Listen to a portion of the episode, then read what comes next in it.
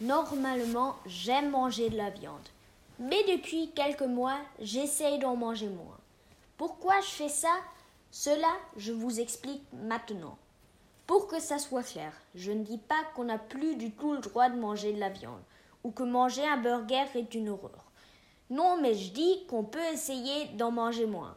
Mais pourquoi doit-on en fait essayer de consommer moins de viande?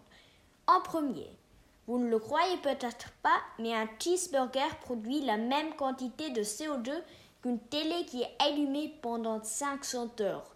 C'est impressionnant, n'est-ce pas? Mais comment un cheeseburger peut-il produire du CO2 C'est très simple, car ce n'est pas le cheeseburger qui produit du CO2, ce sont les animaux qu'on a abattus pour le fabriquer. Un écrivain très savant a dit une fois qu'on ne peut pas écrire sur notre problème climatique sans écrire sur l'alimentation. Et il a raison, car l'agriculture industrielle est un des plus grands problèmes dans la catégorie climat.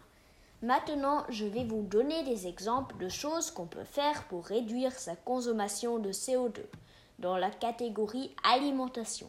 Elle est responsable pour 25% de l'effet de serre sur Terre. Il y a beaucoup de choses qu'on peut faire, mais la meilleure solution est de manger bio ou végétalien. Manger végétalien, c'est bien si on est adulte, mais pour les enfants en pleine croissance, ce n'est peut-être pas une trop bonne idée. Manger moins de viande, par contre, ou comme déjà dit, manger bio, ça, c'est toujours une bonne idée.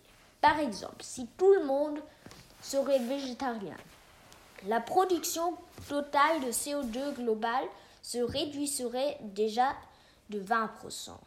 Mais par contre, si tout le monde serait végétalien, la production de CO2 globale se réduirait déjà de 40%.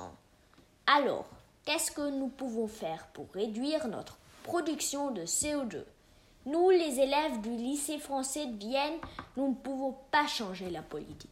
Mais nous pouvons réduire notre consommation de viande, au moins un peu.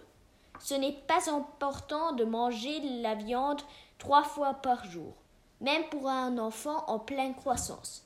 Si nous ne mangeons de la viande qu'une seule fois par jour, une saucisse, un schnitzel, un burger ou un kebab, ça veut dire une réduction de deux tiers. Bien sûr, c'est important de changer la politique pour garantir un avenir. Mais nous, les enfants, nous pouvons aussi faire quelque chose.